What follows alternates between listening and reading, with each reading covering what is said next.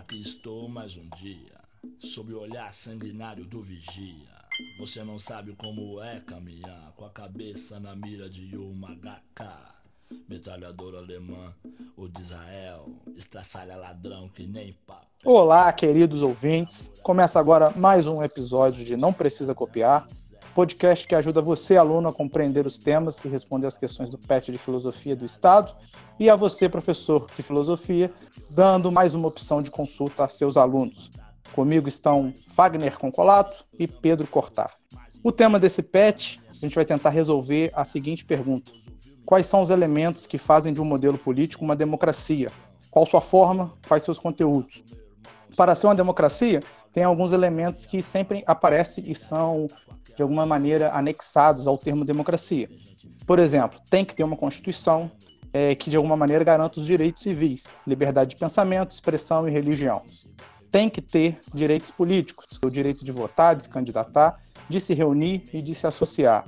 Tem que ter os direitos sociais, a garantia de condições mínimas de uma vida digna. Tem que ter a separação dos poderes, executivo, legislativo e judiciário, ou outras formas possíveis. Tem de ter liberdade de imprensa, sociedade civil organizada.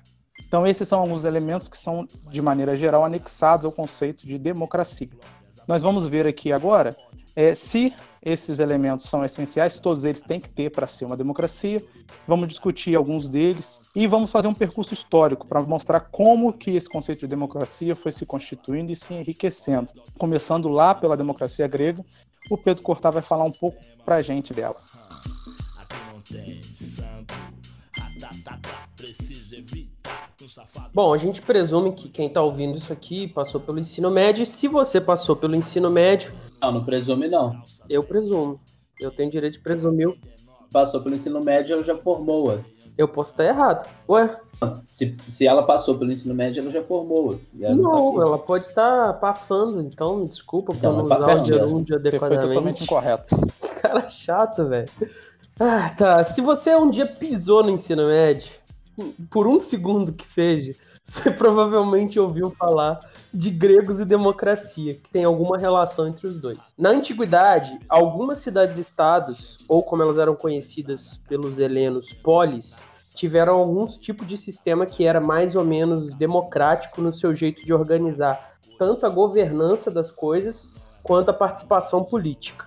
Mas foi justamente em Atenas entre 460 a.C. até 320 a.C., que a gente teve o exemplo mais destacado desse tipo de organização política. A própria palavra democracia ela já vem do grego e elas têm dois termos que são juntos para formar essa ideia.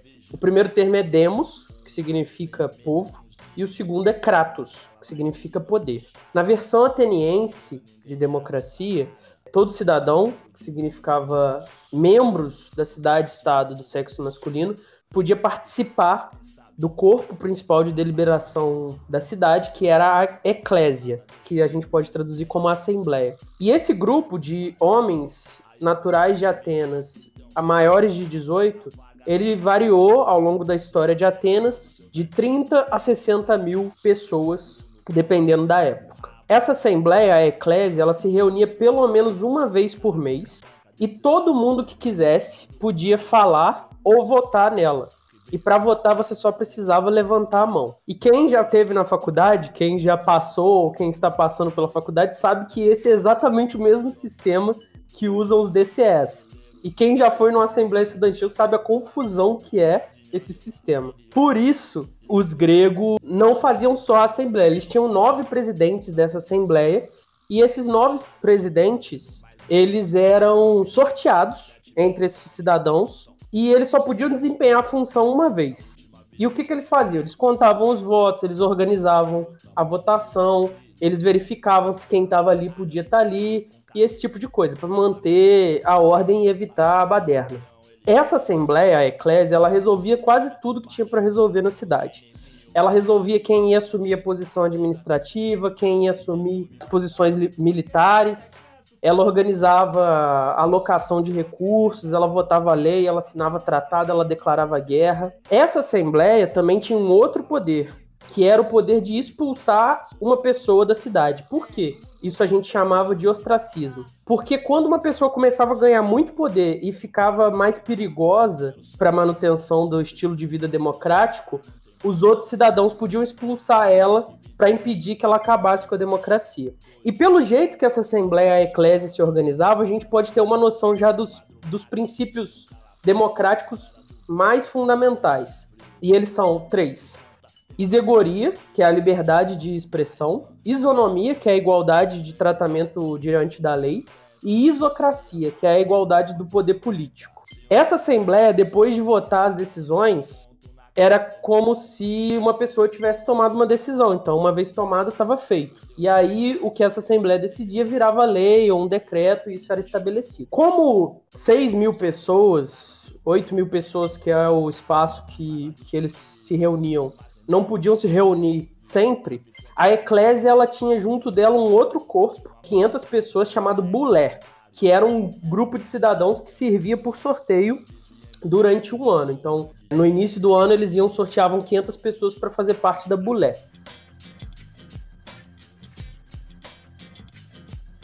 A Bulé, ela tinha que tomar decisões em caso de emergência, quando a eclésia não podia se reunir, e ela também garantia que as leis que a eclésia tinha votado sejam executadas e garantia que as, as pessoas que tinham sido nomeadas para os cargos estavam desempenhando suas funções de maneira apropriada.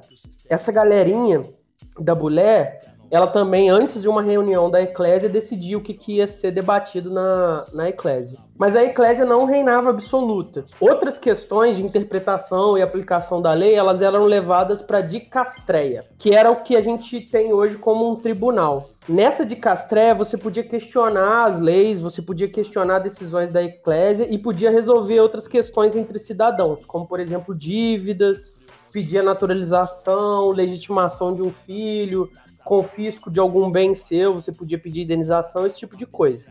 Eu já fiquei confuso. Quais são? Então são três instâncias diferentes, é isso? Então, a principal instância, para fazer assim, um, um, um anacronismo gigantesco, o legislativo é a eclésia. Aí você tem a Bulé, que é um executivo, mas também é um conselho de pessoas.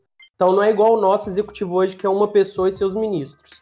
Só que se você pensar que dentro do executivo você tem umas 3 mil pessoas, é como se fosse, né? Então você tem o executivo na Bulé, que vai executar as leis, verificar se está tudo acontecendo como deveria, a Assembleia, que é a Eclésia, que vai decidir tudo, votar as leis, e essa de Castreia, que julgava as coisas. Então é o, ju o judiciário nosso. É como se fosse um judiciário. Mas elas todas, é, diferente de hoje em dia, que tem jeitos diferentes de você chegar nessas posições, todas essas posições eram por sorteio e todo cidadão podia par participar, menos a eclésia que qualquer um podia entrar e votar. As demais posições eram por sorteio ou nomeação dentro dessas instâncias que votavam. Como a dúvida do Rodrigo mostra, era um sistema bem complexo. Bem diferente, por exemplo, de um sistema onde você tem um rei que decide tudo. E a ideia dessa. Bem diferente do DCE também. Diferente do DCE também. A ideia desse sistema bem complexo é justamente para garantir o que depois os teóricos da democracia mais moderna vão chamar de freios e contrapesos. O que, que é isso? É você ter tantas instâncias envolvidas e amarradas na manutenção do poder que você evita que o poder seja abusado por um indivíduo ou por um grupo e você garante a sobrevivência da democracia. Porque a, a democracia ela depende justamente de que você consiga fazer as coisas, mas que você não dê poder demais às pessoas de modo que elas atropelem a própria democracia. Pesadelo hum, é um elogio para quem vive na guerra. A paz nunca existiu. No clima quente, a minha gente soa frio. Vi um pretinho, seu caderno era um fuzil. fuzil. Hoje em dia, diferente dessa época, a gente tem a cidadania universal, todo mundo é cidadão. Nessa época, como eu disse, a gente tinha um grupo exclusivo de cidadãos, que eram os homens maiores de 18, que fossem descendentes de atenienses. Só que nesses cargos que eu falei, por exemplo, os arcontes, os juízes, só podiam entrar os maiores de 30 anos. Então, votar e falar, qualquer homem maior de 18 podia. Agora, participar de cargos só os acima de 30. Mas aí tem uma questão. Apesar de terem inventado a democracia, os gregos excluíam bastante gente dessa democracia. Então ficavam de fora da brincadeira mulheres, as pessoas que tinham sido escravizadas e os estrangeiros. Então eles eram, de certa medida, sexistas, escravocratas e xenófobos, né? E aí fica a pergunta: se eles excluíam tanta gente, o que, que tinha de especial na democracia para a gente estar tá falando dela até hoje? Talvez só a forma, né? Exatamente. Primeiro de tudo, a forma com que as coisas eram organizadas. Mesmo que a gente exclua um grupo grande de pessoas, quem a gente não excluía era tratado com certa igualdade. Então, mesmo que eu fosse pobre, se eu fosse considerado um cidadão, eu tinha o mesmo direito de votar e participar do que um cara que fosse muito rico. E além disso, no que, no que diz respeito à participação política, a inovação dos gregos era um incentivo à participação política. Os gregos introduziam, os atenienses introduziram é, a remuneração para as funções públicas. Não era uma remuneração absurda igual é hoje, mas era o suficiente para uma pessoa que não tivesse muito dinheiro pudesse participar, mesmo que ela tivesse que abrir mão de certos trabalhos para poder participar da, da vida pública. Então ela recebia um pequeno salário. Essa questão também da exclusão que os, que os atenienses faziam, eu acho que é muito também uma consequência da moral da época, que não enxergava como iguais em nenhuma situação, não só em Atenas, mas acho que em toda a cultura grega e a grande maioria das culturas daquele período, que não enxergava como iguais as mulheres e povos de outras etnias em geral, sejam eles que eram escravizados ou que só estavam de passagem na cidade. Quem eles enxergavam como iguais eram como, como os homens, né, como seres humanos, participava, mas quem eles enxergavam como uma categoria inferior, não. É curioso que isso aparece no filme Alexandre o Grande, né? Os generais gregos ficam indignados com Alexandre ficar dando é, cargos para os outras etnias, os indianos. Mais uma indicação de filme merda do Rodrigo aí depois de A Vila. Esse filme é bom, cara. Ah, não, não. O que, que é isso? Esse filme é bom perdi. Na democracia eu perdi essa votação, então. Além de pagar um salário para as pessoas poderem participar, os gregos também tinham uma noção de que a democracia era uma divindade, tinha uma deusa da democracia, mas o que eu acho que é mais interessante, que marca esse interesse dos gregos, é, dos atenienses, pela participação política é o fato deles terem inventado a palavra idiota. O que a gente usa hoje corriqueiramente, idiota, na época era um termo que designava aqueles homens que não queriam participar da política. E agora virou um xingamento que a gente usa até hoje. Só que apesar de muito bonitas essas ideias e, ta, e, e, tal, eu falei num número de, 60, de 30 a 60 mil cidadãos elegíveis, né? Só que, de fato, os historiadores estipulam que só participavam 3 mil homens do dia a dia da política mesmo. Mas a isegoria, ela também não era plena e absoluta, não. Quando você começava a questionar muito os poderosos, quando você começava a questionar muito quem, tava, quem tinha privilégios, você às vezes era acusado de crimes e podia ser banido sem ter feito nada de errado. Pra gente que é da filosofia, o exemplo mais famoso é justamente do Sócrates, que quando ele segue sua missão quase divina de questionar a verdade dos poderosos de Atenas, ele é acusado e condenado à morte pela democracia ateniense. Mesmo tendo sido um herói que resistiu a, ao golpe aristocrático que aconteceu antes por causa dos espartanos. E mesmo com essas instituições de pesos e contramedidas, os críticos antigos mesmo, nem estou falando dos historiadores contemporâneos, eles apontavam que uma elite nascida em berço de ouro, mais poderosa, ligada às terras, mantinha uma influência muito grande na Assembleia, justamente porque eles tinham tempo e dinheiro para se dedicar à política, bem mais do que os demais. Eles tinham tempo e dinheiro para comprar poder, comprar influência e tudo mais. Outra coisa também que os críticos da democracia falam, e aqui a gente vai entrar também num pouco de filosofia, é que essa entidade genérica, o povo, ela podia ser persuadida a votar de um jeito ou de outro, não por uma decisão racional bem informada, que é o espírito democrático, que você vai ouvir as diversas opiniões e vai decidir. Mas as pessoas podiam ser levadas a votar por questões de emoção, por medo, convencidas por mentiras, podiam ser subornadas, ou seja, elas se veriam vítimas do famoso demagogo. É bem que a gente já superou isso. É, pois é, essas duas coisas, esses dois problemas estão 100% superados hoje em dia. Os ricos não têm uma influência desproporcional na política e as pessoas não são influenciadas por qualquer coisinha. A questão, por exemplo, que o Platão levanta também é uma, é uma crítica interessante. Quando você fica doente, então, por exemplo, comecei a sentir os sintomas de coronavírus, certo? Fui na internet, digitei no Google e o Google disse que pode ser duas coisas: pode ser coronavírus ou câncer, como o Google sempre faz. Eu pego esse, essa minha suspeita que eu tenho coronavírus e eu faço o quê? Eu reúno vocês aqui, do, meus amigos, e qual é o melhor tratamento, ou eu vou até o médico que sabe da doença e sabe dos tratamentos e pergunta a ele qual é o melhor tratamento. A crítica que o Platão faz é essa. Será que no, no assunto das leis e do governo, eu não deveria dar o governo da cidade na mão de quem sabe e não na mão do povo, que vai simplesmente votar as questões? O Platão diz que isso é suficiente para mostrar que a democracia não é um, um bom sistema, já que ela tem essas vulnerabilidades e, e essa falha. Só que quando você está olhando a democracia sozinha, isolada, in vitro, ela parece cheia de falhas, cheia de problemas. Cheia de problemas.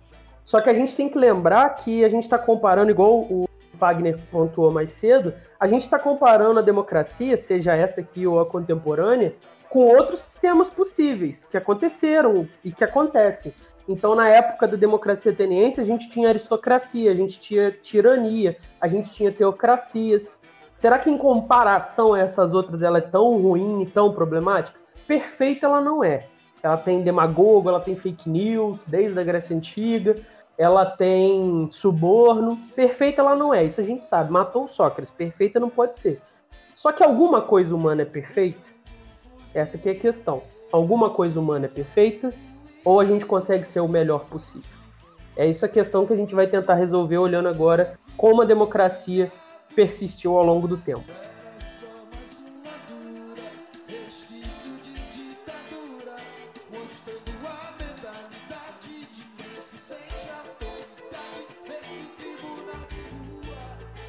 Pedro Cortar, eu queria que você falasse assim rapidinho só como a democracia sumiu na Idade Média e o modelo era outro. Com certeza o Crusader King já te disse qual, quais eram os modelos que mais existiam. Se você pudesse falar um pouquinho disso, ia conectar bem com a modernidade. É, ela não sumiu na, na Idade Média apenas, ela sumiu bem antes. Os próprios atenienses, eles mudaram a política de governo. Primeiro, quando eles foram derrotados por Esparta, eles abandonaram a democracia por uma questão do, do Tratado de Paz e instauraram é esse conselho que eu falei que o Sócrates resistiu, que era dos, dos 30 tiranos, dos 300 tiranos, agora eu não lembro. Aí a democracia foi restaurada, essa segunda democracia foi lá e matou o Sócrates, e aí, por causa de guerras com os espartanos, para conseguir o apoio dos persas, eles mudaram o sistema político para uma aristocracia, para tentar conseguir essa aliança, só que essa aristocracia que ia ser meio que temporária não foi ficou para sempre. A democracia ela, ela foi espalhada na ponta da lança pelos atenienses durante um período do apogeu ateniense. Então, os, os atenienses queriam um ponto estratégico, eles invadiam uma cidade, por exemplo, e instauravam uma constituição democrática, e essa cidade entrava na Liga de Delos. Outras cidades voluntariamente se juntaram à Liga e a, a, assumiram é, um caráter mais democrático, mas ela nunca foi hegemônica fora ali da Grécia, você sempre teve impérios que adoravam seus reis como se fossem deuses, sempre teve tiranias, aristocracias e tudo mais. O que aconteceu depois é que o que se tornou a regra foi a essa foi a monarquia que virou medieval. Só que eu acho interessante que marca um pouco do que a gente falou na, na no outro. Uma monarquia absolutista, né? Não. Então, essa é a questão. A democracia medieval, ela não era inicialmente na Baixa Idade Média. Não, peraí, Alta Idade Média. Qual é a Idade Média? A Alta Idade Média é a Idade Média do 500 depois de Cristo a 1000 e a Baixa Idade Média é de 1000 a 1500. Eu não vou dizer que o eu não vou dizer que o que a Idade Média foi democrática, certo? Porque a gente tinha vários abusos aristocráticos e tudo mais. Mas o, o governo do rei na Idade Média, ele tinha que dividir o seu poder com a nobreza e com a igreja, então ele não reinava absoluto. Quem vai introduzir essa ideia de rei absoluto, com absolutos poderes, com plenos poderes, vai ser justamente os teóricos do Renascimento, do absolutismo. Então vai ser uma posição que vai começar a despontar na Idade Média tardia e vai se consolidar justamente na formação dos Estados Nacionais. Então, na Idade Média, não tinha uma democracia aos moldes atenienses nem aos moldes modernos, mas você tinha alguns tipos de democracia no sentido de votação e igualdade. Então, por exemplo, dentro das instituições religiosas, você tinha votações. Alguns reis não eram hereditários, eles eram eleitos entre os nobres, mas eram eleitos. O Império Romano também tem o Senado Romano, que é uma, uma estruturação parecida, né? Mais aristocrática que a Eclésia Ateniense, mas ainda tem votação, tem o tribuno do, da plebe, que era eleito pelo povo para poder vetar as coisas que o Senado decidia. Então, elementos democráticos continuaram a boiar pelo oceano da história. E aí, isso tudo vai ser reunido depois na modernidade, na formação desse novo estilo de democracia. Beleza. É exatamente aí que eu começo, então.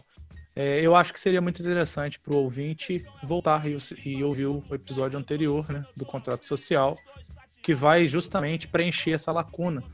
O contrato social, desde Locke passando por Rousseau, desde Hobbes passando por Locke e Rousseau, a gente viu justamente esse conceito de um absolutismo que de alguma maneira primeiro foi defendido por, Hobbes em nome da segurança, em nome da consolidação do Estado Nacional, em nome da, da fuga do ego, da, de alguma maneira tentar responder ao egoísmo humano e fundar as sociedades. E ele foi daí para frente combatido ou de alguma maneira é, foram feito, feitos vários ajustes para transformar este modelo no modelo que proteja o indivíduo, que proteja os direitos individuais. Então a gente viu com Locke o surgimento do liberalismo, é, e aí sim uma constituição, né, leis. O governante não pode estar acima das leis, ele está abaixo das leis, ele, tem, ele é o guardião das leis. Então, no liberalismo, isso aparece. Com Rousseau vem uma onda democrática muito forte, de uma democracia mais direta, de uma maior libertação do indivíduo frente aos poderes do governo e do Estado. Esse é exatamente o tema da, do nosso último episódio. E isso agora, logo depois dele, a gente, eu vou pegar o fio do episódio passado e vou continuar a correr a partir dele. Quer dizer, o autor que eu trouxe aqui para a gente começar é o Montesquieu. É, e exatamente nessa linha de que nós precisamos limitar os poderes do Estado e do governo em favor do indivíduo. Nós precisamos garantir seus direitos individuais. Então esse que vai ser o tema principal que no decorrer do fio da história chegará até o, o período contemporâneo ao qual o Fagner vai se referir. Surge nesse período, surge uma das coisas que a gente usa até hoje, uma das pedras centrais é, do modelo democrático, que é o habeas corpus ele surge ali por volta da Revolução Gloriosa na Inglaterra. E o que, que ele defende? O cidadão não pode ser preso indefinidamente sem que seja acusado formalmente. Então, an antes disso, o governo poderia te prender, não poderia falar, não precisaria falar o que você fez de errado e te manter indefinidamente preso. Isso não é mais possível, o habeas corpus protege o indivíduo desse tipo de arbitrariedade do Estado. No caso Montesquieu, primeira coisa é que ele vai lutar justamente contra o absolutismo monárquico francês. Num primeiro momento pode parecer que ele está querendo instaurar algum tipo de democracia ou modelo um pouco mais aberto, mas não. Montesquieu queria uma monarquia constitucional assim como o que o Locke, a princípio, queria também uma monarquia constitucional. O problema não era a monarquia, na visão desses primeiros autores, o problema era uma monarquia absolutista, onde o monarca ele faz a lei, ele executa a lei e ele julga. Então, que é justamente a concentração de poder na mão do monarca, por isso o absolutista, que era o grande problema que todos os, os filósofos que eu citarei daqui para frente vão se voltar contra. Quer dizer, todos eles vão atacar justamente esse elemento e tentar defender direi os direitos individuais. E aí a gente vai ver que historicamente vai crescendo o que, que é entendido como direitos individuais. É, o liberalismo ganha muita força nesse período, né? A partir de Locke, ele vai se desenvolvendo e chega até na, nos dias de hoje várias, várias formas diferentes. Eu vou citar alguns elementos do liberalismo que compõem o que a gente vem a conhecer como democracia hoje. Por exemplo, tem três dimensões do liberalismo que eu acho importante a gente saber. Primeiro, o que é liberalismo político? O liberalismo político ele defende o voto, a representação, a autonomia dos poderes e a limitação do poder central, que é justamente o ponto central. Então, o que, que, é um, que, que um liberal acredita do ponto de vista político? Ele acredita que as instituições devem ser aperfeiçoadas, ele acredita que tem que termos a representação e a possibilidade do voto. Temos que ter a autonomia dos poderes, quer dizer, separação entre os poderes legislativo, executivo e judiciário, e que isso, essa Constituição, ela de alguma maneira ela limita o poder central, ela limita, ela coloca um entrave ao absolutismo e à arbitrariedade. Esse é, é a dimensão, digamos assim, política do liberalismo. A dimensão ética do liberalismo é o que está muito em voga a gente falar sobre isso hoje. Quer dizer, o Estado de Direito. Temos que proteger o Estado de Direito. O que, que significa o Estado de Direito? Quer dizer, nenhuma prisão pode acontecer sem culpa formada. nós não podemos permitir tortura, nós não aceitamos penas cruéis. Nós temos que defender os direitos individuais da liberdade de expressão, da liberdade de pensamento e da liberdade de, de, religião. Então, a dimensão ética do liberalismo seria isso: seria um Estado de direito que compõe tudo isso que eu acabei de falar. Quer dizer, não pode acontecer uma prisão sem culpa, não pode acontecer tortura, penas cruéis, é, os direitos individuais da liberdade de expressão de pensamento e de religião devem ser preservados. E o último elemento, a última dimensão do liberalismo é o liberalismo econômico. Esse também a gente conhece bem. Esse, infelizmente, talvez, ou felizmente, a gente pode discutir isso. Ele parece que se tornou o único liberalismo que a gente conhece, né? É que é uma oposição à intervenção do, do Estado nos negócios. Quer dizer, é, é a ideia de que não podemos deixar formar monopólios, que não podemos deixar formar privilégios, é a partir do, da dimensão da administração pública. Então, é, quando vocês escutam, eu quero um Estado mínimo, o Estado não tem que se meter nisso, isso é liberalismo econômico. No entanto, a nossa era hoje separou essas três esferas. Muitas pessoas é, defendem o liberalismo econômico, mas não defendem um liberalismo ético, ou não defendem um liberalismo político. Então, houve uma fragmentação nessa, nesse liberalismo que tinha antes três dimensões. Quando a gente avança historicamente, a gente chega ao século XIX e uma nova demanda surge. Que demanda é essa? Uma demanda por uma intensificação da vivência democrática. Aparecem as lutas sindicais, aparecem os movimentos anarquistas e socialistas, que deseja, desejavam mais do que só direitos, mas melhoria nas condições de vida e de trabalho. Então, esse novo tema que surge pressiona, de alguma maneira, o liberalismo a se transformar. Você tem a, os, o, as teses anarquistas, socialistas e comunistas começando a concorrer e o liberalismo vai ter que reagir aos problemas da nova sociedade, da nova sociedade, novo capitalismo que surgiu. Então, de alguma maneira, só para retomar, a gente passou por um liberalismo ainda aristocrático, né, monárquico, que não era um problema você ter uma monarquia e um rei se ele tivesse debaixo de uma constituição, se ele respeitasse uma constituição que resguardasse os direitos individuais. Depois a gente passa a um liberalismo burguês mesmo, e aí já dentro de, uma, é, de um modelo mais não necessariamente monárquico, e chegamos então a uma, um liberalismo democrático, que seria esse momento do depois do século XIX, das lutas sindicais, do, do surgimento do comunismo, do socialismo e do anarquismo. Então, tudo que a gente está vendo é uma expansão do conceito de liberdade. Quer dizer, o conceito de liberdade foi se enriquecendo, nós fomos colocando mais conteúdos nesse conceito de liberdade. Então não basta eu ser livre, eu também preciso, livre do ponto de vista de ir e vir. Eu também tenho é, a necessidade de ter um emprego, eu tenho a necessidade de ter. Então, os conceitos de liberdade foi se expandindo e aí ele vai de encontro no século XIX ao conceito de igualdade. E aí tudo vai se complicar ainda mais, porque vai acontecer uma fratura no próprio movimento liberal. O movimento liberal vai passar a ter uma veia conservadora e uma veia que é chamada radical. A conservadora, a gente também escuta muito hoje a pessoa falar: eu sou liberal na economia e conservador nos costumes. Isso é um tipo de liberalismo conservador. O que, que ele defende? Ele defende sim a liberdade, mas ele não defende as aspirações por, por igualdade. É, ele, e aí aqui eu chamo meus colegas a comentar. Me parece que é uma concepção de meritocracia muito radical. Quer dizer, nós não somos iguais, não temos que ser iguais, e a meritocracia que vai definir quem vai chegar aonde? A gente só precisa de liberdade para correr. Vocês acreditam que seja dessa maneira?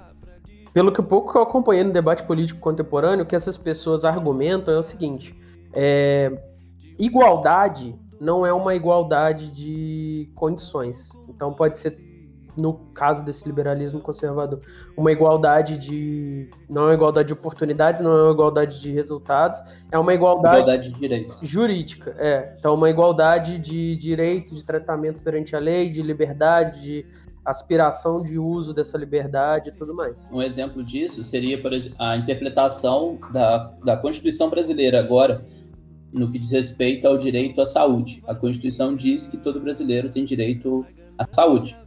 E aí, algumas interpretações. E é, é, basicamente o mesmo que dizem várias constituições do mundo, inclusive de países que não têm um sistema de saúde universal, como o Brasil tem o SUS. Mas aí, qual a interpretação que os juristas desses países falam? Você tem direito a correr atrás da sua saúde. Você tem direito de contratar médico. Você tem direito de fazer o que você quiser com o seu dinheiro para ter saúde. Sacou? O Estado não vai te garantir nada. O direito você tem. Você corre atrás dele e se vira. No mesmo caso, direito à habitação, direito à educação, direito à educação. É maneiro superior. que fica parecendo que existe a possibilidade do Estado falar: você não tem o direito de correr atrás da sua saúde, né? Como é. se isso fosse realmente uma liberdade de alguma coisa. Não, não, não. Cara, não, mas não, eu não, acho não, que... não, Eu acho que, que existe essa possibilidade, sim. É, sim. Você tá morrendo aí, mas você tem dinheiro, mas você não, não vai consultar um existe, existe uma religião, por exemplo, não lembro qual especificamente, que não aceita a doação de sangue. Um Estado teocrático. Testemunha de Jeová.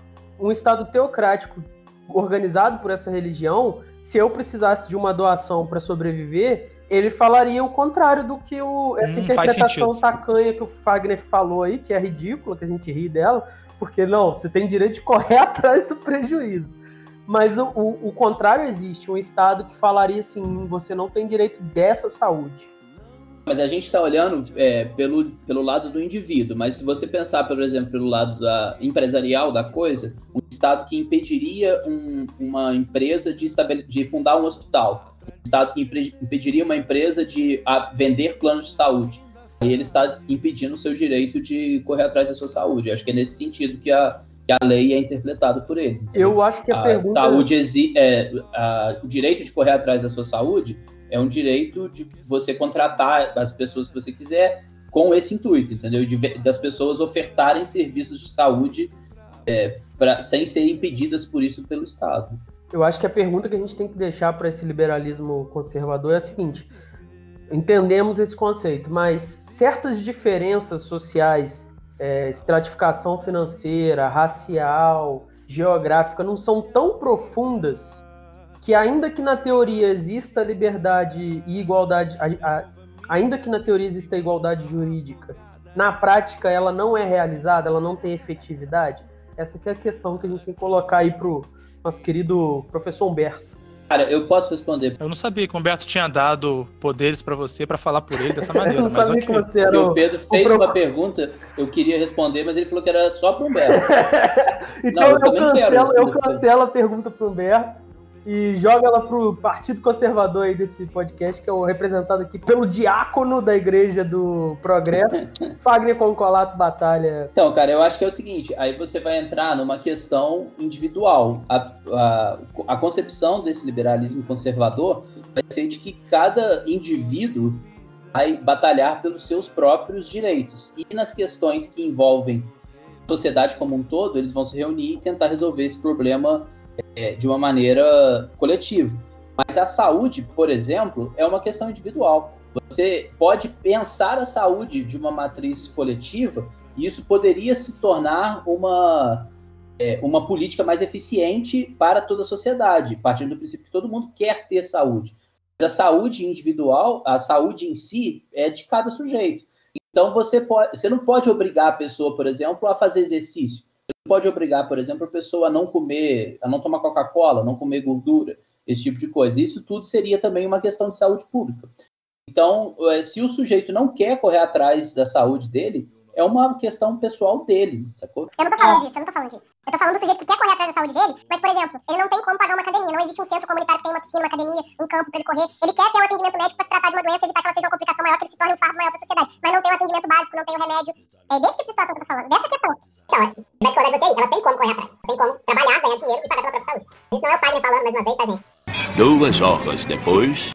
É, teria esse tipo de liberalismo, né? O conservador, e teria o liberalismo radical, esse liberalismo radical, a diferença dele é que ele ia, de alguma maneira, tentar juntar liberdade e igualdade. Ele ia tentar é, estender os benefícios a todas as pessoas. Então, a diferença principal para o outro seria justamente que o tema da igualdade seria abraçado pelo liberalismo radical. Certamente vocês já viram dois liberais brigando na internet, no, no Twitter, e é sempre um acusando o outro de não ser liberal. Provavelmente é porque eles estão com um conceito de liberalismo diferente. Um pode ser que seja um liberal conservador e o outro um radical. E, dentro, e aí, a partir daí, a gente tem figuras como John Stuart Mill, com utilitarismo, que vai exatamente nesse ponto.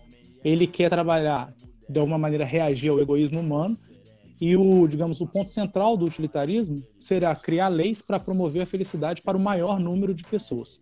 Esse é o ponto central. E aí, indo de encontro diretamente com essa concepção de liberalismo radical. Quer dizer, não é só liberdade de direitos, mas é produzir na sociedade felicidade para o maior número de pessoas.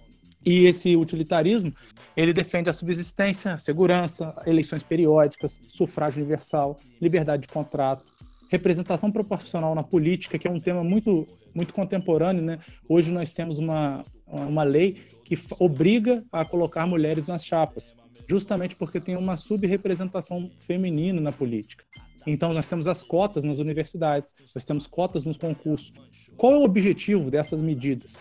É, e vejam, não é medida de esquerda aqui, é uma medida utilitarista liberal, de um tipo de liberalismo que tenta, de alguma maneira, produzir maior felicidade para o maior número de pessoas, corrigir certas desigualdades sociais que estão, de alguma maneira, causando uma mazela social.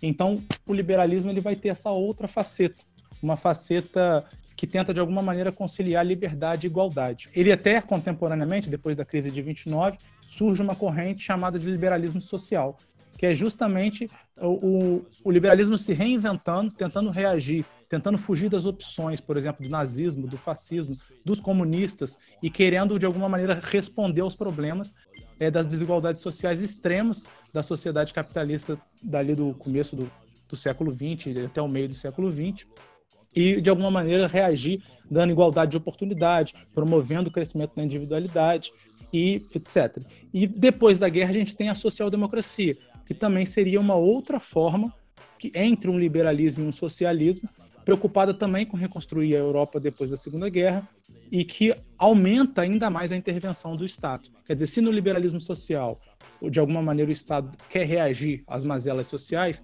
na social-democracia o Estado vai de algum, construir uma rede de segurança social que garanta saúde pública, educação pública, segurança, direito ao emprego, aquela, as regras que hoje visam no, na nossa CLT, é, por exemplo, seguro contra invalidez, contra doença, a licença maternidade, aposentadoria, tudo isso foi construído nessa esteira do liberalismo se desenvolvendo, chegando a uma social-democracia e construindo juntamente com as ideias socialistas até, de preocupação com as mazelas sociais, um novo território para a democracia. E agora o Fagner vai trabalhar como que contemporaneamente todo esse desenvolvimento histórico desagou no nosso momento. Então, eu pretendo falar um pouco sobre a formação do Estado brasileiro contemporâneo, como o Brasil pode ser considerado uma democracia hoje, porque e aí nessa fala responder as perguntas que o Rodrigo fez lá no começo o que, que, quais são as condições necessárias para um país ser considerado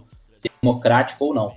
O Alex Tocqueville foi um pensador francês que, depois da Revolução Francesa, ele era de origem aristocrática, foi preso por conta da Revolução Francesa e depois ele ainda conseguiu a sua família retornar ao governo francês, a retornar a uma posição de destaque ainda dentro da estrutura é, estatal francesa, mesmo depois da Revolução, e aí, como funcionário do governo francês, ele foi fazer uma viagem até os Estados Unidos da América, que era um país muito jovem à época, mas que já estava implementando a sua, a, assim, podemos dizer, a primeira grande democracia da modernidade. É, e aí ele escreveu a sua obra máxima, né, que é A Democracia na América, que é um livro que vai tentando relatar caso a caso e mostrar o contraste entre a administração do Estado nos Estados Unidos administração do Estado na Europa ainda, a Europa ainda com vários resquícios absolutistas e principalmente praticamente toda monarquia e como os europeus enxergavam os franceses o Estado e como os americanos enxergavam a relação deles cidadãos com o Estado. Poderia ser uma obra histórica é, é, é, não uma, uma, obra simplesmente histórica, mas a questão que a democracia na América acabou relatando e descrevendo muito bem o processo de democratização dos Estados Unidos, acabou se tornando um grande modelo para o mundo todo, não só para o, o surgimento das nações da época, mas para a grande maioria dos países do mundo que se conservam os valores democráticos, o modelo americano é um, é um dos principais é, exemplos. Tocqueville ele acabou destacando alguma, alguns pontos lá que o, o Rodrigo já falou. É, o principal deles, o que acabou se tornando o principal motivo para a sociedade americana enxergar a relação com o Estado de uma maneira diferente, foi a ausência do Estado na formação da sociedade. Ele levanta que o modelo colonizador do, da Inglaterra nos Estados Unidos deixava os cidadãos que fossem para lá para colonizar o país meio que meio que a, ao, seu, ao seu próprio destino. Então não tinha a presença do Estado muito forte na, na vida deles, que não tinha presença do Estado nenhum na vida deles, e isso acabou fazendo com que eles se organizassem de uma maneira mais espontânea, mais direta, e aí isso acabou fomentando uma prática que, que é considerada crucial para o modelo democrático do mundo todo, que é a promoção da livre iniciativa. O que isso quer dizer? Quando você tem um problema para resolver da sociedade, o que, que, acontece hoje na nossa sociedade brasileira, que, é, que, ainda herda muito dos padrões europeus da relação com o Estado? A gente tem um buraco gigantesco na sua rua. Você tira uma foto, manda pro, coloca no Facebook reclamando, ou então liga para a empresa que tapa buracos na sua, na sua cidade, a empresa vai lá e tapa o buraco para você. Nos Estados Unidos, a grande diferença para o Tocqueville está em situações como essa, onde você tem um problema que é de várias pessoas e que normalmente a gente delega a responsabilidade por esse problema para outro.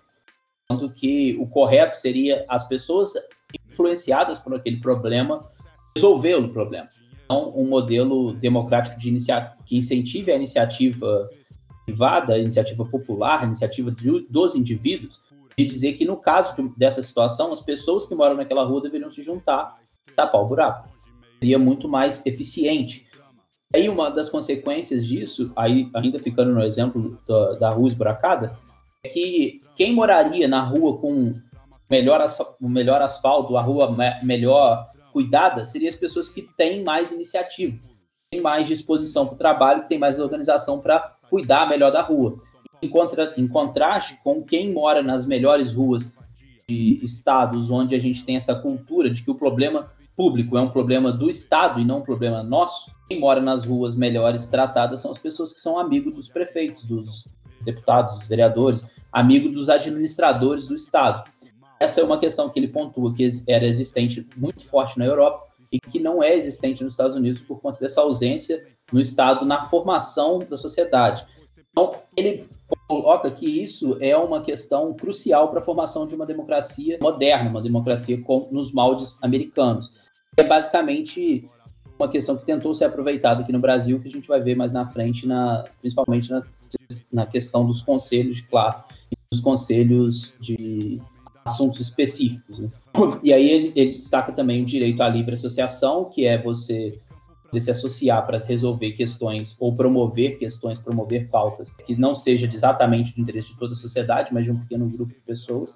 O direito à livre opinião, que já acontecia nos Estados Unidos e que acabou sendo trazido para cá uma questão que está bastante em pauta por conta dos últimos acontecimentos aqui no Brasil, como o, exagero, o que seria um exagero do direito à livre opinião, que seria o mau uso do direito à livre opinião, quando as pessoas acabam confundindo direito à livre opinião com direito a mentir, direito de inventar histórias para denegrir outras pessoas, para acabar sacaneando a imagem de outras pessoas. A principal característica do direito à opinião, à livre opinião que ele coloca, é que as consequências de uma opinião impopular na América não são consequências jurídicas. Você tem direito de falar a besteira que você quiser, de falar, de promover o absurdo que você quiser, e você não vai ser processado por isso. Mas a grande malefício é que você vai ter uma consequência social. Se você falar um absurdo, se você tentar promover uma causa muito ruim, as pessoas daquela, da sociedade vão acabar virando as costas para você, excluindo socialmente. Então, esse, essa expectativa, essa esperança também foi algo que permaneceu a Constituição dos países democráticos muita força, é, no caso, principalmente das democracias modernas. Isso a gente tem até hoje no Brasil, todo mundo tem direito de opinião, pode falar o que for, e não ser processado por isso. Não pode é mentir. Eu não li, eu não assisti, eu vivo negro drama, eu sou negro drama, eu sou fruto do negro drama.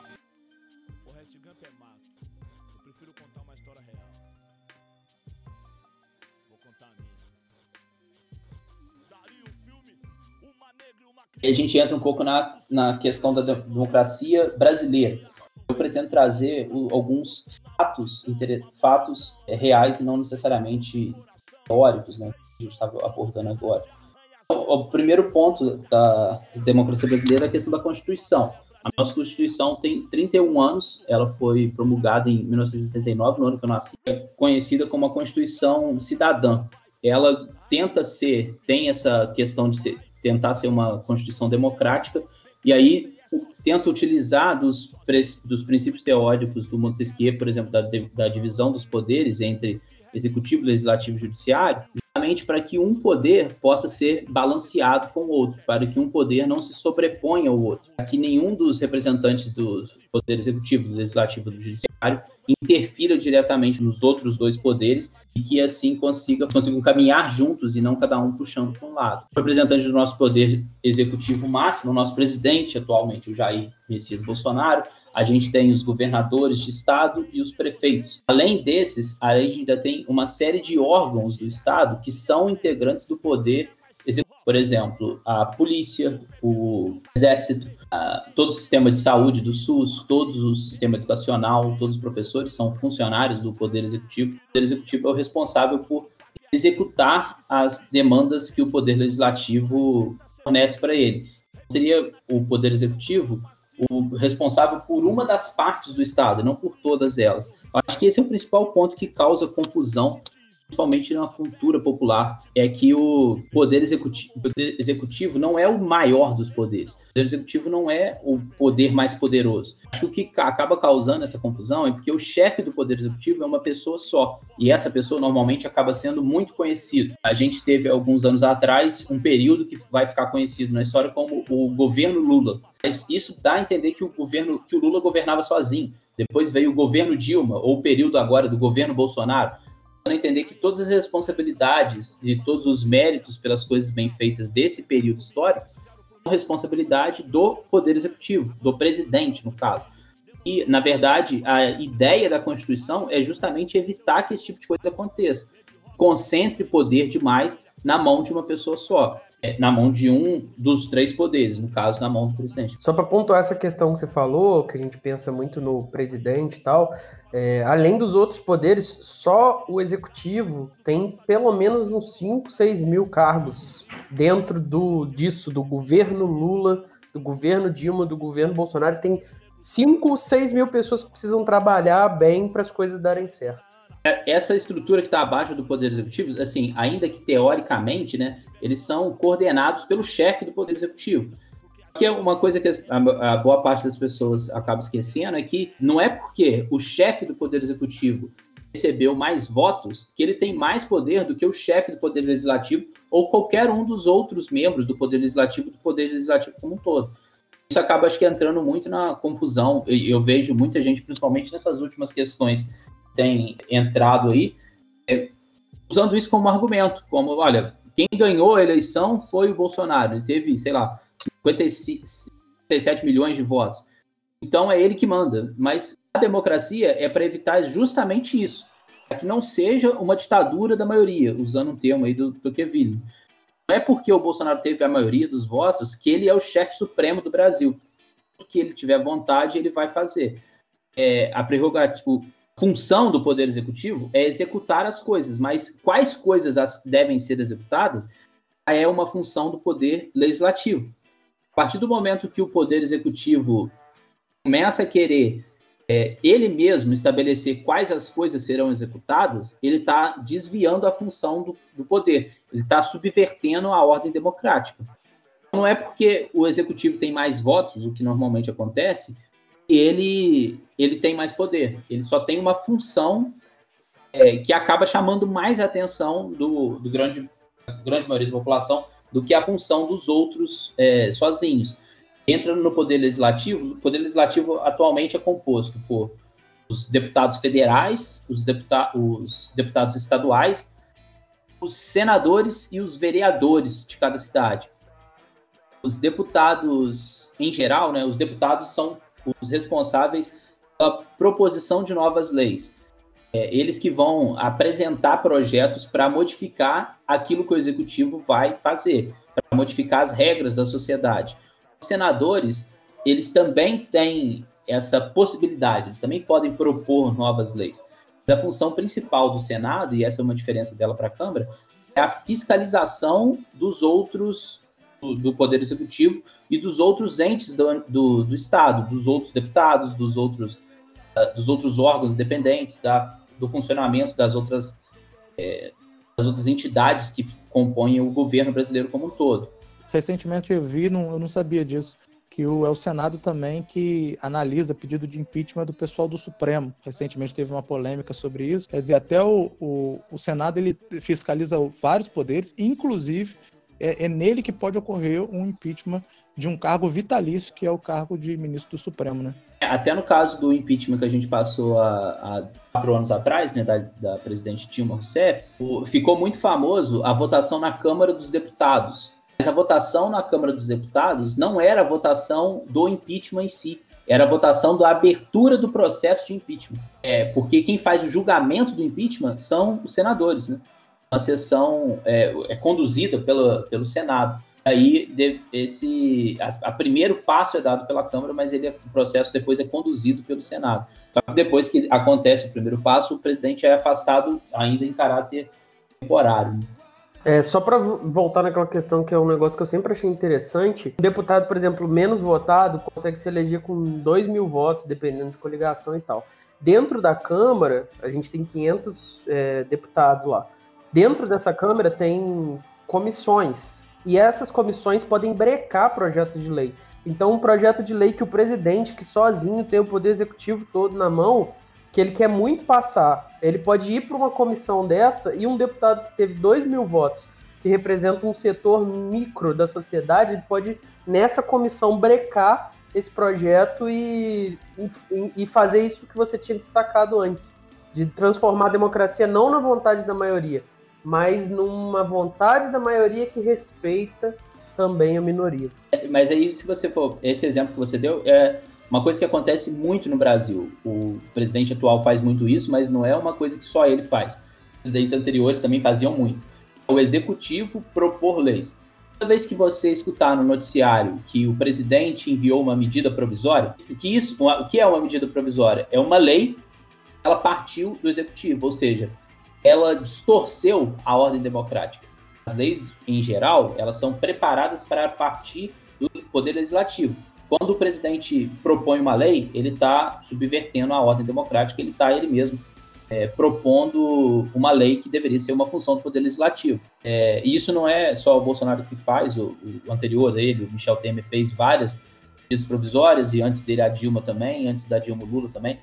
É, é uma questão mais, acho que mais uma questão brasileira do que uma questão democrática. Aqui, acho que até por essa visão que o povo tem de que o Poder Executivo é o chefe do, do governo, é, parece que os poderes executivos, em geral, as, tentam assumir essa responsabilidade de propor as leis, principalmente as leis que acabam influenciando mais a sociedade. Então, a gente já falou do poder executivo, do legislativo, e tem o poder judiciário. O poder judiciário ele é responsável por julgar quem não executa a lei, não cumpre a lei. O poder judiciário julga se o presidente do país não está cumprindo a Constituição, se os deputados não estão cumprindo a Constituição, se eles não estão cumprindo as leis que eles mesmos propõem, e também todos os atos das pessoas.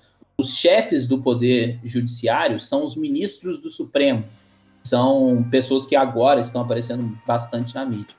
O ministro do Supremo, ele é um magistrado, ou seja, alguém que é formado em direito, e que é indicado pelo chefe do Poder Executivo para um cargo, para ser ministro do Supremo. Na verdade, não precisa ser formado em direito. Né? Notório saber basta. É, é, porque eu acho que nunca teve um que não era formado em direito, né? mas, é, é mas é uma questão prática. Né? Tem certeza disso? Que loucura!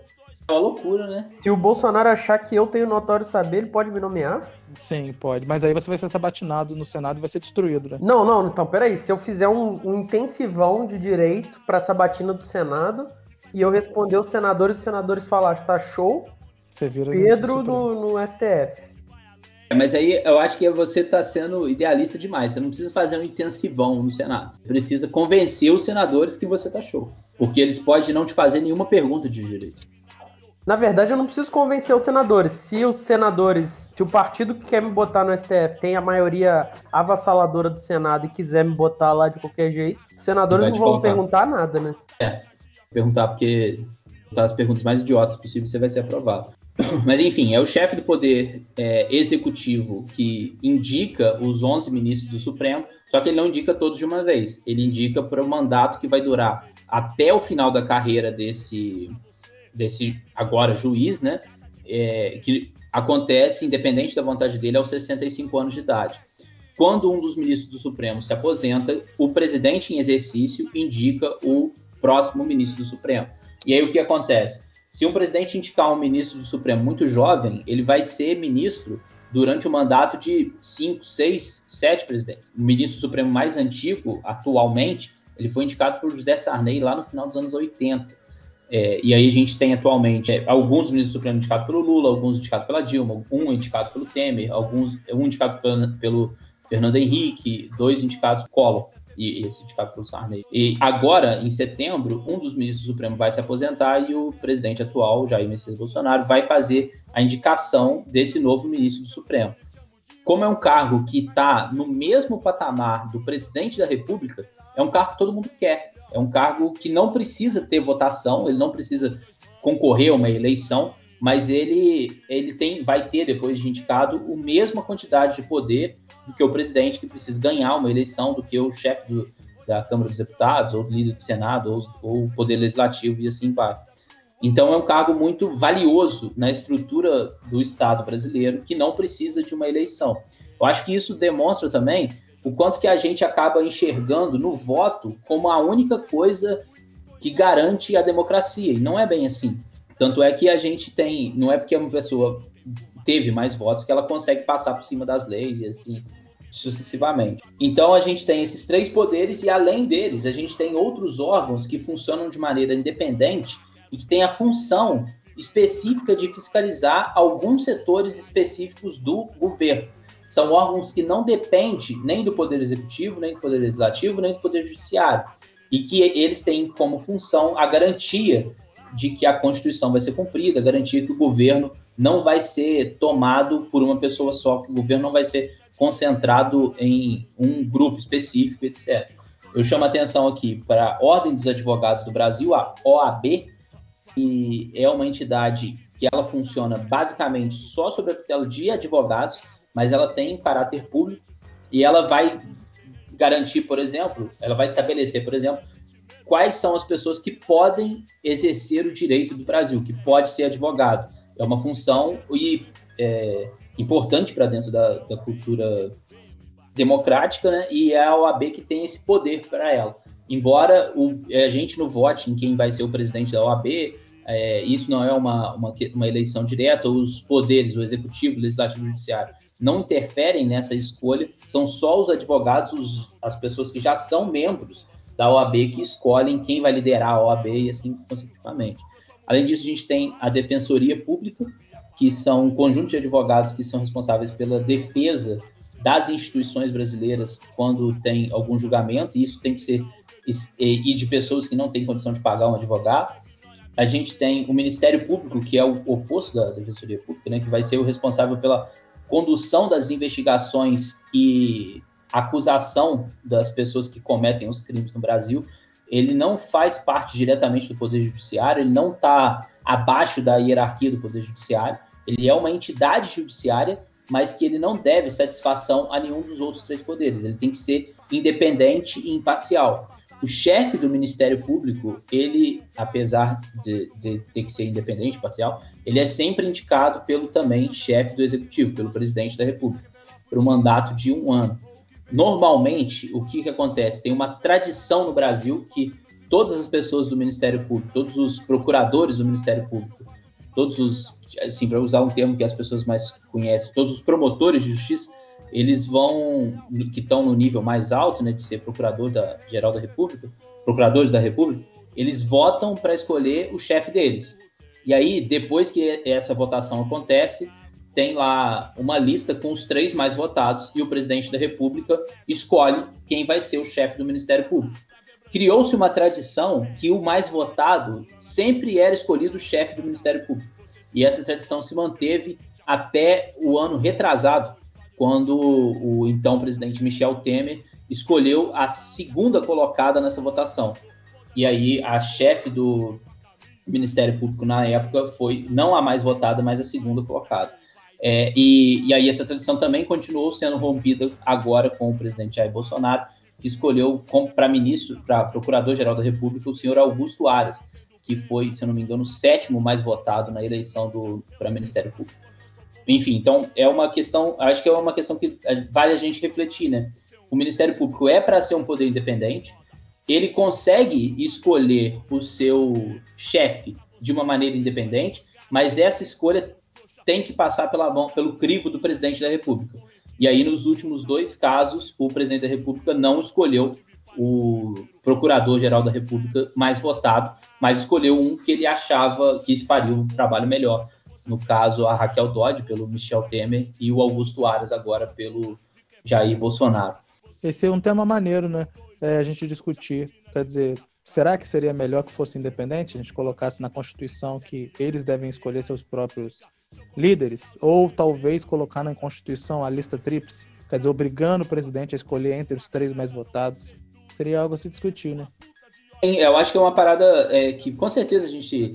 Eu acho que deveria ser assim. É, acontece o mesmo para a Polícia Federal, sabia? A PF escolhe, escolhia, até um tempo atrás, quem ia ser o chefe geral da Polícia Federal, que foi um cargo que deu muita, muito polêmica nos últimos meses aí, com a saída do ministro da Justiça Sérgio Moro, porque ele não queria trocar o chefe geral da Polícia Federal. Mas até há pouco tempo atrás, quem escolhia o chefe-geral da Polícia Federal era uma eleição, uma votação entre os delegados da Polícia Federal, e aí o mais votado era indicado pelo, pelo presidente da República para ser o chefe-geral da Polícia Federal. Mas era uma prática que não estava na lei. Eu acho isso muito engraçado. Né? Tanto para o Ministério Público quanto para a Polícia Federal, criou-se essa prática, foi se mantendo isso, mas nunca se preocuparam em colocar isso na lei ao ponto que hoje não se segue mais essa prática, que, ao meu ver, seria muito mais democrática. Né? É porque a gente tem que pensar também que o presidente no Brasil ele tem a função de chefe de governo e chefe de Estado. Então, por exemplo, se você olhar no Reino Unido, a rainha da Inglaterra nomeia o primeiro-ministro. Mas, na verdade, quem dá o poder ao primeiro-ministro é o próprio parlamento, a maioria que ele tem no parlamento e tudo mais. Só que ela está fazendo esse papel de chefe de Estado.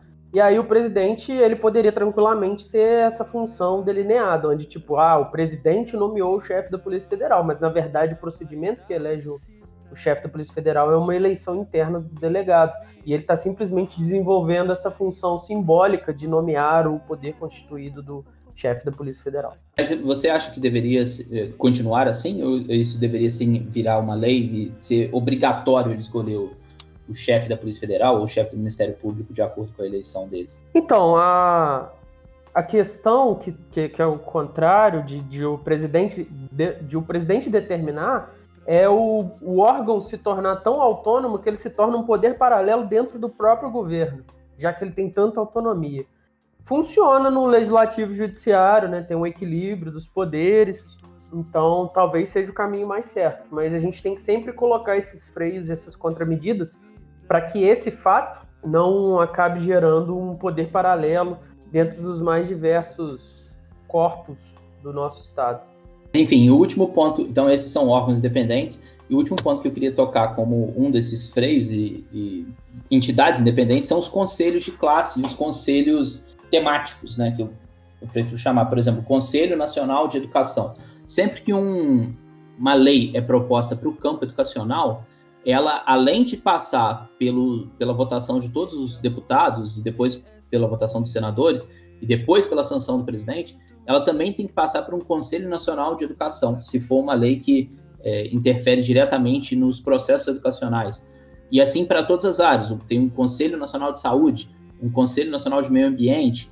Esse conselho não é formado por políticos, ele é formado por representantes da sociedade civil e aí eles podem compor esse conselho de acordo com uma série de regras, onde o Poder Legislativo vai indicar alguns nomes, o Poder Executivo vai indicar alguns nomes, entidades que representam aquela área específica ganham o poder de indicar alguns nomes, e aí eles vão compondo esse conselho, uma, uma vai funcionar uma espécie de câmara paralela relacionada só à educação, ou só à saúde, ou só ao meio ambiente, ou só à segurança, e assim consecutivamente. Não são cargos, em geral, remunerados, né? É, as pessoas não recebem para participar do conselho e que eles são, têm um, uma, um poder consultivo. O caso, acho que os casos mais emblemáticos aí do, envolvendo conselhos, para a gente ter um exemplo prático do que está acontecendo nos últimos tempos, são os casos do Conselho Nacional do Meio Ambiente, que até pouco tempo atrás é, tem uma regra que por exemplo, um agrotóxico para ser liberado no Brasil, ele tem que ser antes aprovado pelo Conselho Nacional do Meio Ambiente. Aí nos últimos anos, no, no último um ano e meio, o conselho foi praticamente todo trocado. Ele tinha, era um conselho formado por mais de 20 membros, por mais de 30 membros, e ele teve a quantidade de membros reduzido para 16, e quem indica os nomes é o próprio ministro do Meio Ambiente, o próprio, é o pró ficou muito concentrado no Poder Executivo.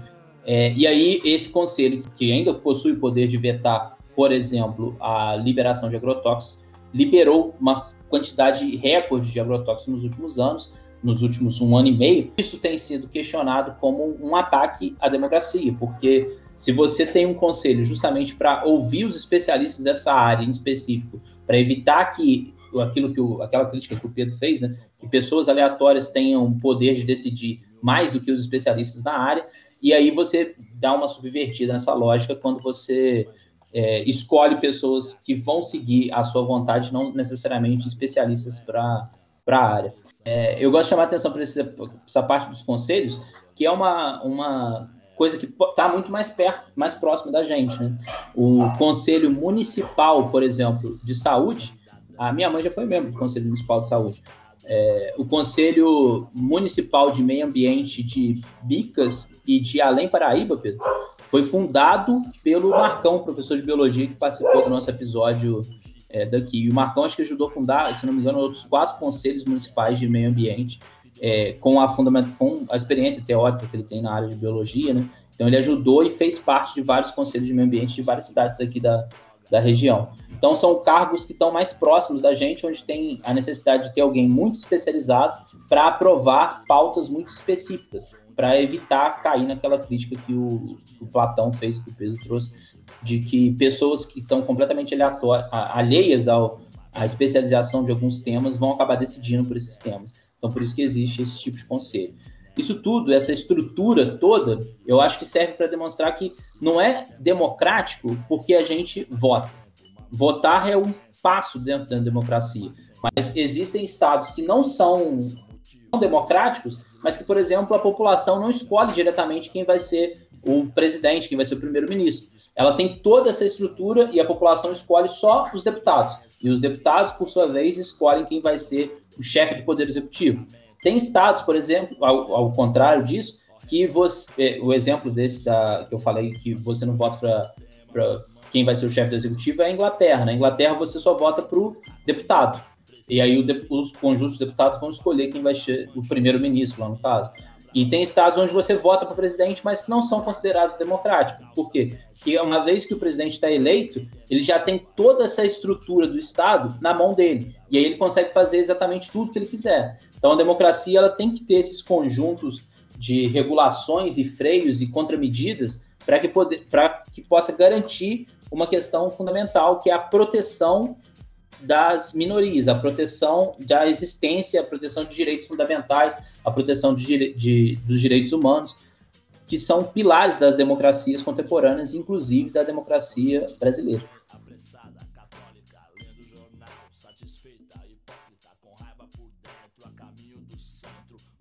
Para você que para você que se interessou pelo, pela história grega, tem um livrinho bem divertido de ler, que ele é um tratamento mais é, literário assim da, da apresentação da história de Atenas. Esse livro se chama Acrópolis, escreve com K.